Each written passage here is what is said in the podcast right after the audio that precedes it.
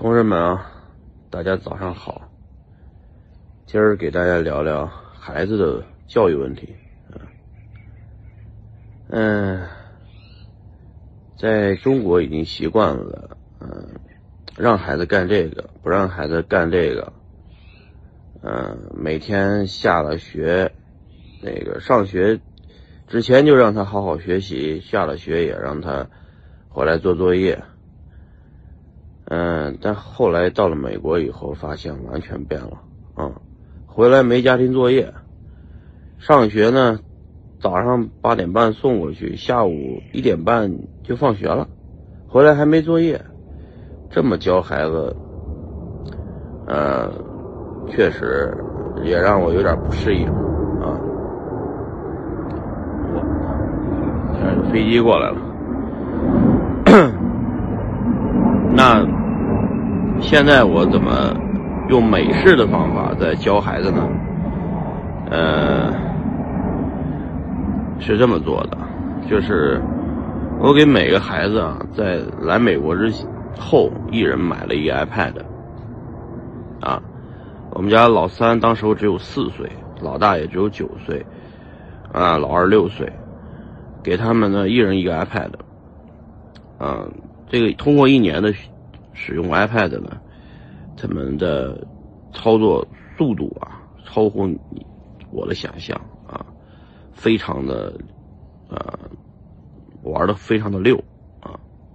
当时我给他们买 iPad 的想法呢，是说别让他天天问我要手机啊。估计你们有孩子的也有这个这个一样的经历，孩子天天问你要手机玩，然后你呢给他规定个时间，让他玩多久，不让他。玩多久，或者甚至拿来让他玩玩手机来变相跟他去交换学习时间啊？呃，那我最近悟出来的道理呢，我近期又给他们每个人配了手机，除了配手机以外，还给每个人配了手机号，建立了他们的账号系统。我的逻辑呢是，如果一个孩子他如果这个不建立这个终生学习的这个思路的话，呃，他是没法成长的。所以呢，我就每个人鼓励他们去玩手机，而不是限制他们玩手机。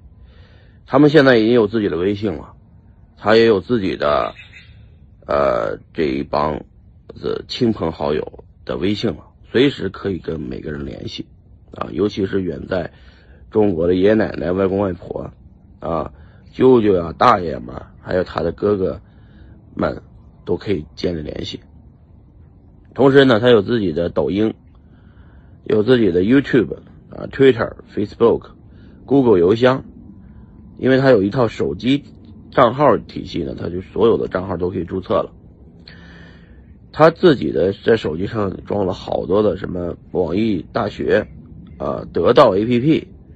啊，知乎啊，这些知识点的东西有非常多啊，还有那个 TED 学习，他就是你不用管他，他自己就会下一堆游戏或者学习的东西，感兴趣的东西，对他来说世界是空白的。举个例子，如果我自己教他，一天也教不了几个东西，而且不能系统化的教。但是给了手机以后，现在的手机特别的厉害。啊，我是实在他用手机之初给他设计了他的年龄，设计了他的这个这些这个基本的这个信息啊。所有的手机现在非常智能，有青少年模式，所有的东西都推荐的都是给他的知识点啊，给他看到，就像百科全书一样的让他大量的看。通过玩游戏，他也在大量看。我根本不限制孩子使用手机的时间。也不限制孩子啊，就是说，比方说他这个怕也不怕孩孩子坏眼睛啊，因为呢，他玩手机能把手眼睛看坏了没关系啊，大不了就做一个近视眼手术，也就几千块钱。但是我觉得一个人和人的区别就在于他的迭代能力，还有学习能力，就是脑子这儿的区别，其他的肉体都差不多的，对吧？